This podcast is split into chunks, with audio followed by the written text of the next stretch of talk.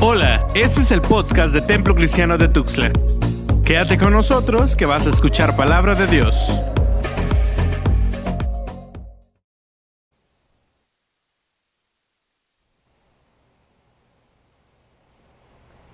El Señor les bendiga, hermanos, y me da mucho gusto de que podamos reunirnos a través de estos medios y particularmente en este día que lo conocemos como el Día de la Trinidad. Este señala el fin de todos los domingos que tienen algún nombre, que empiezan con Cristo el Rey, antecito de los domingos de Adviento, Navidad, Nochebuena, Epifanía, Transfiguración, la Semana Mayor, por supuesto, cuando llega este tiempo, y luego los domingos de Resurrección y Pentecostés el domingo pasado y hoy que celebramos el domingo de la Trinidad. Yo quedé muy satisfecho con todo lo que logramos hacer a través de eh, los escritos, los devocionales que escribí estos seis días pasados. Si ustedes no los recibieron, búsquenlos, consíganos, coleccionenlos porque son esfuerzos que hacemos y ya no estaremos ahí de nuevo por mucho tiempo y quizás nunca más regresaremos a, hablar acerca de estos, de estos temas que hemos hablado. En esta mañana ya estuve luchando mucho qué predicar en la mañana y qué predicar en la noche, que voy a predicar también. decidí finalmente hablar de Segunda de Corintios 13 del 11 al 14, que es la única lectura que hoy en la mañana no hemos leído. La vamos a leer en la noche. Pero son unos cuantos versículos, déjenme leérselos para que los escuchen. Dice, por lo demás, hermanos, tened gozo, perfeccionaos, consolaos, sed de un mismo sentir y vivid en paz. Y el Dios de paz y de amor estará con vosotros. Saludaos unos a otros con ósculo santo todos los santos os saludan. Interesante el texto, ¿verdad? Porque hoy todo es virtual. La gracia del Señor Jesucristo, el amor de Dios y la comunión del Espíritu Santo sea con todos vosotros. Amén. El doctor Tomás uh, Noble es un teólogo nazareno británico. Está escribiendo lo que se espera será la nueva teología oficial de la iglesia de El Nazareno. se llama en inglés Christian Theology y hasta donde sé, si no ha salido de la, de la imprenta, debes estar por salir, pero ya está el primer volumen. Hubo un intento antes del doctor Noble, el doctor ah, H. Ray Dunning, escribió un libro con el título Gracia, Fe y Santidad.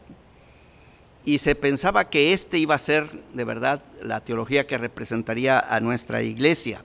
Hasta el día de hoy sigue siendo el doctor H. Orton Wiley. Pero cuando apareció fue desafiada por el doctor Kenneth Grider, otro nazareno, y escribió una teología del nombre, ah, una teología de santidad wesleyana en respuesta a la otra. Y hubo una fricción entre los eruditos de nuestra denominación al respecto. Ya pasaron algunos años y gracias a Dios hemos podido de nuevo sentarnos a la mesa en paz. Pero si lo que está escribiendo el, doctor Tomás Noble va a llegar a ser la teología en los años que viene, pues a mí me ha traído una satisfacción muy grande. El doctor Samuel Powell, de allá de, de,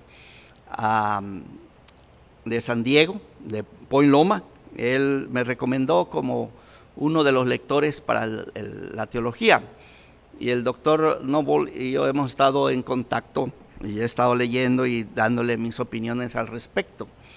Y él toma una decisión que no había estado consciente eh, en ese nivel, pero él toma una decisión respecto a cómo va a escribir su teología.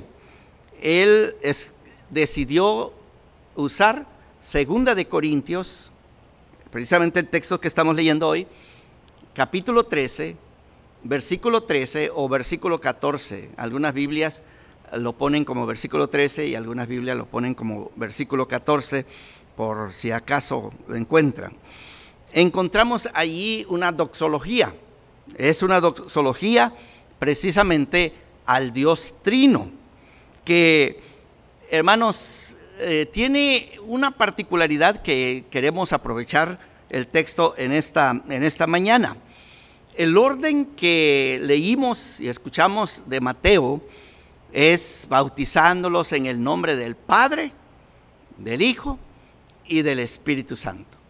Y de las teologías que he leído, la mayoría de ellas están en ese orden. Primero, la doctrina del Padre y la creación, y luego viene la doctrina de la caída y la reconciliación con la doctrina de la, del, del, Señor Jesucristo, la cristología, y luego al final viene la doctrina del Espíritu Santo.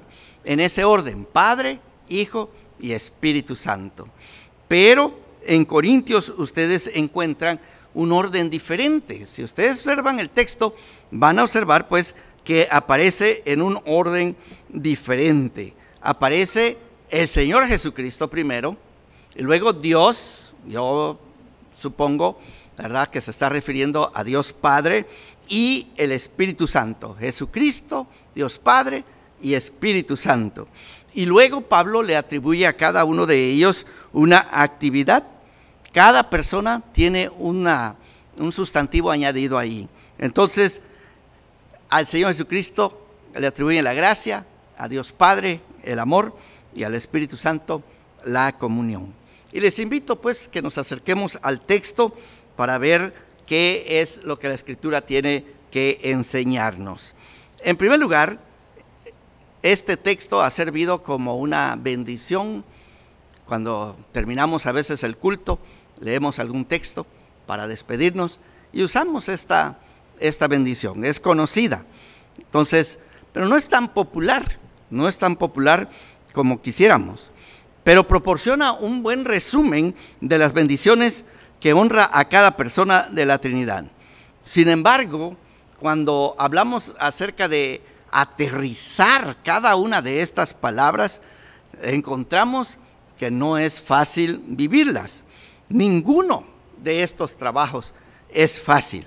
Pero Pablo tiene claro que la intención en sus escritos para los corintios es que estos hermanos de Corinto que se peleaban, hermanos, si alguna iglesia se peleaba en la antigüedad, esta es la número uno. De verdad se peleaban. Me encantan muchas cosas de los corintios y particularmente de Pablo. No los desconoce, no les echa maldiciones, no los amenaza de esa manera, pero de verdad, dice un escritor, ellos inventaron todas las herejías, todos los pecados, excepto uno que inventamos nosotros, que es el aburrimiento. ¿sí? Nosotros en, nuestros cultos de repente estamos bien aburridos. Y ya escucho al Soren Kierkegaard diciendo, cuando estás aburrido, eres capaz de cualquier cosa del demonio, ¿verdad? Entonces, no los corintios nunca estaban aburridos, hermanos. Siempre había algo que hacer, porque cada rato estaban peleando entre ellos. Estas dos cartas a los corintios están llenas pues de reprensiones. Pablo los va a exhortar y reprender y los va a sermonear, de verdad, los va a sermonear y les dice cosas que si de verdad lo escucháramos, ay, ay, ay, creo que nos, daría también a nosotros. Hay una gran confusión en Corinto y Pablo está tratando de llamarlos a la unidad. Y entonces cuando se dirige a ellos, este, aparentemente estos hermanos dificultosos finalmente escucharon. Hermano Rodríguez decía que cuando Clemente de Roma le escribió una carta a los Corintios, la primera carta de Clemente, él se lo escribe a los Corintios, dice, todos los mismos problemas que Pablo aborda todavía estaban ahí, excepto hablar en lenguas. Parece que se enderezaron en ese, en ese problema que, que de repente tenían. Pero tenemos la impresión que Pablo llegó finalmente a Corinto y estuvo por algún tiempo allí invernando. Y él dice en la carta a los romanos que está allí invernando porque va a Jerusalén, es cuando él escribe la carta a los romanos.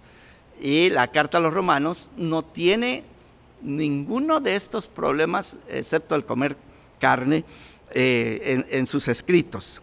Entonces, en este domingo de Trinidad, hermanos, tal vez podemos echar un vistazo a lo que el apóstol Pablo cree que es el trabajo de cada una de las personas de la Trinidad. Como el doctor Wiley dice, de repente una persona de la Trinidad es preponderante, o sea, es, es claro que es el que está actuando, pero las otras dos personas están trabajando, ayudando para que se complete la obra. O sea, en ninguna acción de Dios aparece una sola persona. Siempre están las tres personas porque Dios, al final de cuentas, es uno. Hablan de la creación y hoy en la noche estaremos con Génesis.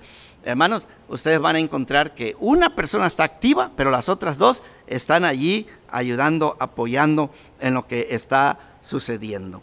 Y entonces principiamos con la primera palabra, la gracia del Señor Jesucristo. Pablo quiere que la gracia dada por Jesús se perfeccione en las iglesias de Corinto. ¿Sí? Parece que ellos estaban felices en recibir la gracia del Señor Jesucristo en sus propias vidas, porque la gracia del Señor cubre nuestros pecados, ¿sí? Nos perdona. Pero el punto de la gracia, y Pablo nos enseña a través de sus escritos, es que esta gracia la dejemos que haga su trabajo, que obre en nosotros. ¿Cómo obra? Se nos da gratis, es un regalo. Y viene, perdona nuestros pecados, trabaja en nosotros. La gracia del Señor nos justifica y nos va llevando hasta que nos perfecciona, pero también a través de nosotros. Entonces, viene a nosotros, trabaja en nosotros y pasa a otras personas. Por supuesto, recibimos gracia por las cosas que hemos hecho, pero la obra de la gracia no termina ahí. Funciona dentro de nosotros para reparar todas las fracturas y rupturas que el pecado ha causado en nosotros. Por eso el perdón de nuestros pecados. Pero luego, hermanos, esta gracia trabaja en nosotros para corregir todos los comportamientos hirientes que brotan de nosotros por causa del pecado. Entonces viene a remendarnos, a costurarnos, ¿sí? A unirnos para que seamos nosotros una persona llena de la gracia de nuestro Dios. La gracia también, pues, debe de salir hacia los demás. Ustedes recordarán, en Mateo encontramos este versículo que dice, de gracia recibisteis. ¿Y qué dice? De gracia dad. Bueno, la búsqueda de la gracia perfecta, pues nunca te eh, permitirá que nosotros nos quedemos quietos. Yo alabo a Dios por cada manifestación de la gracia de Dios que viene a nosotros, pero que esa gracia que está en nosotros se manifiesta hacia los demás. De verdad, como pastor, quedé tan feliz que en esta semana que perdimos a nuestro hermano Luis. De verdad me pegó, estaba deprimido con esta noticia, pero escuché a nuestro hermano Mauricio que me informó acerca de las cosas que hicieron, que los, los jóvenes, los de Oanza, fueron y no bajaron porque no, no se puede, pero allá andaban en sus carros como una caravana, pitando, diciendo pues que estaban y los hermanos sintieron un toque tan especial. Hermanos, esa es la gracia de Dios. Porque no, los, no solamente la hemos recibido, también somos capaces por este Dios que ha venido a llenarnos de su gracia, de compartir a los demás. Y luego lo que recibí, que escribió la familia, de verdad estoy feliz. Anoche cuando el hermano Oray subió esta nota que tenía problemas de respirar. Por unos momentos ah, yo leí la noticia, nadie parecía que, la había leído, pero de pronto ya hubo uno y otro y otro y otro hermano que estaban diciendo, tienes que hacer esto, tienes que hacer lo otro, ¿qué puedo hacer? de verdad, yo doy gracias a Dios porque soy el pastor de esta congregación a quien la gracia de Dios en Jesucristo se ha manifestado, pero cuando no solamente la hemos recibido, pero también empezamos a darla, esta gracia se está perfeccionando en nosotros. Entonces, hermanos, se recibe, se mueve dentro de nosotros, pero luego nosotros empezamos a darla a todos los demás y se va a manifestar en muchas, en muchas formas. Pero hablemos del siguiente. El siguiente elemento que aparece ahí es el amor de Dios Padre. ¿Sí?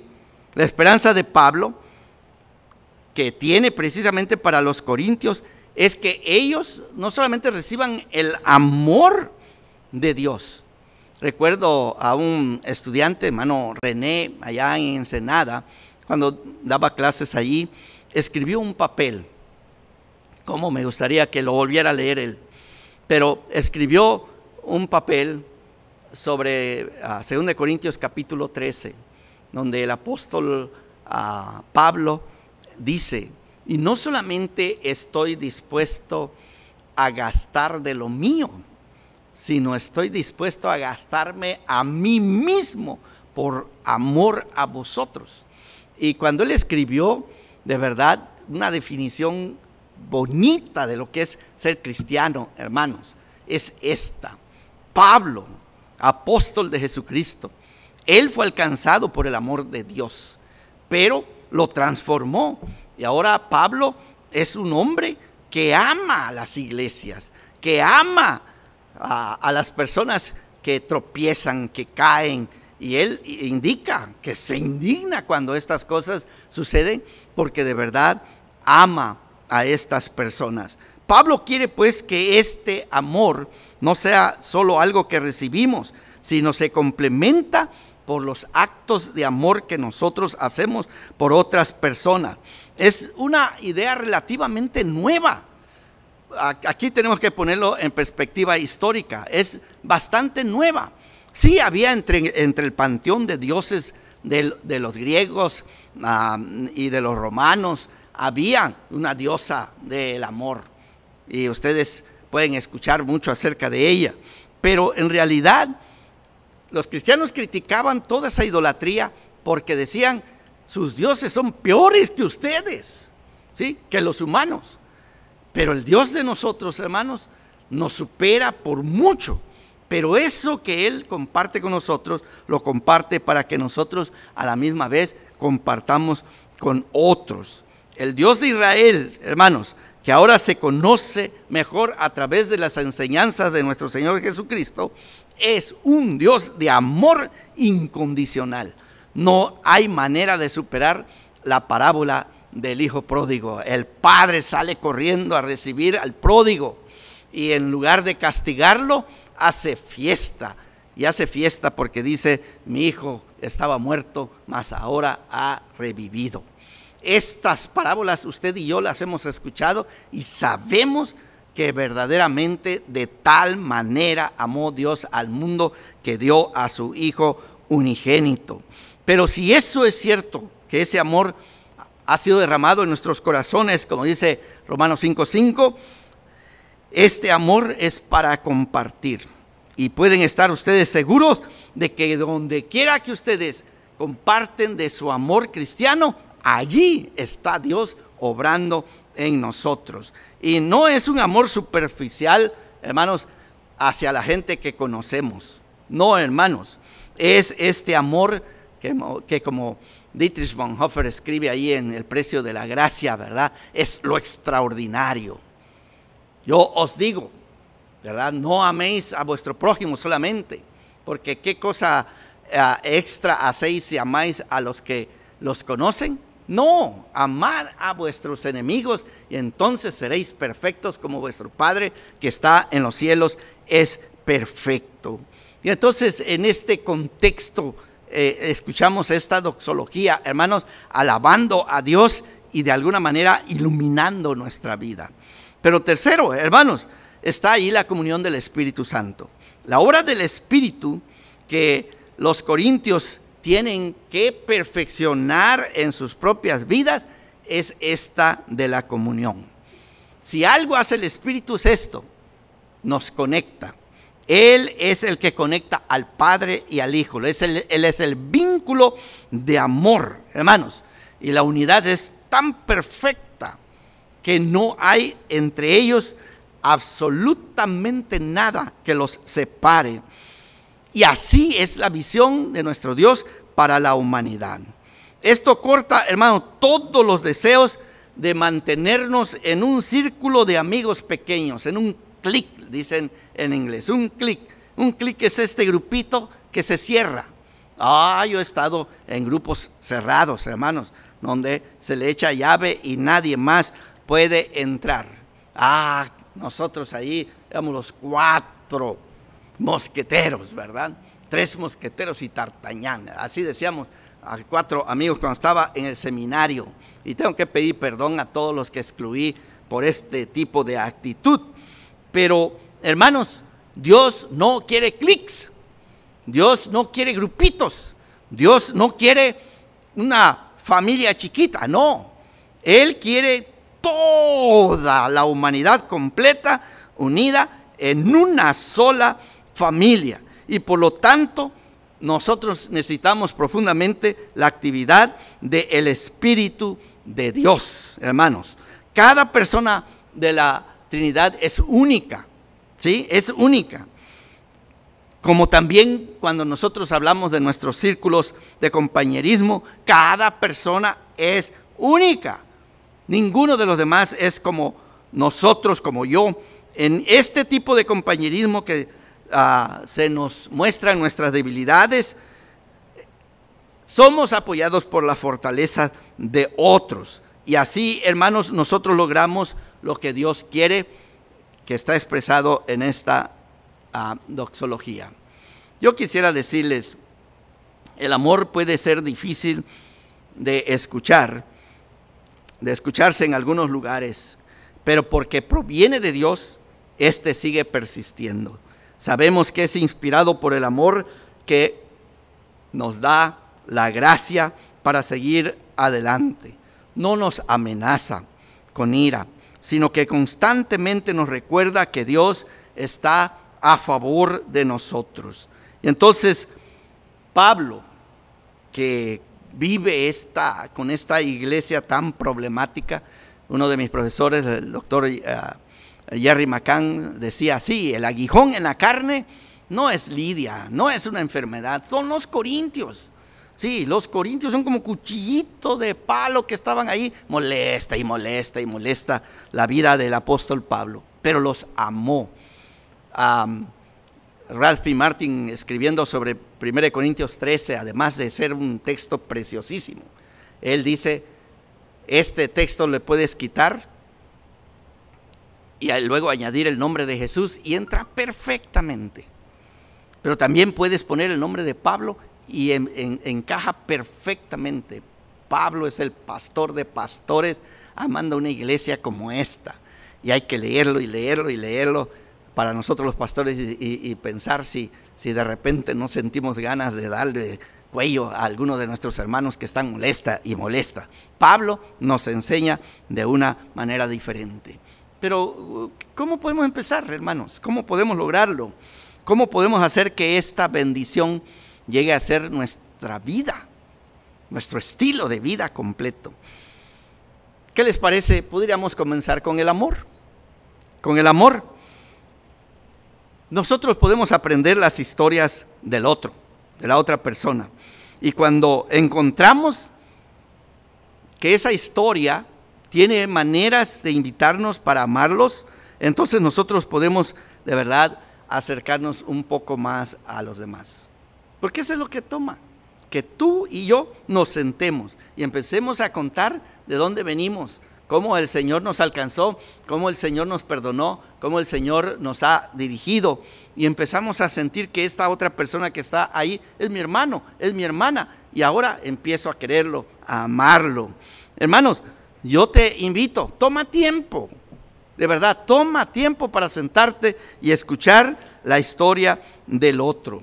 Ahorita que están pues todos los disturbios, brotó lo que estaba allí de alguna manera y que de alguna manera ha sido hurgado, de verdad, blancos y negros en los Estados Unidos se están, ahora sí, ¿verdad?, matando unos con otros. Las protestas han sido impresionantes. Yo las he visto, cada una de ellas es impresionante.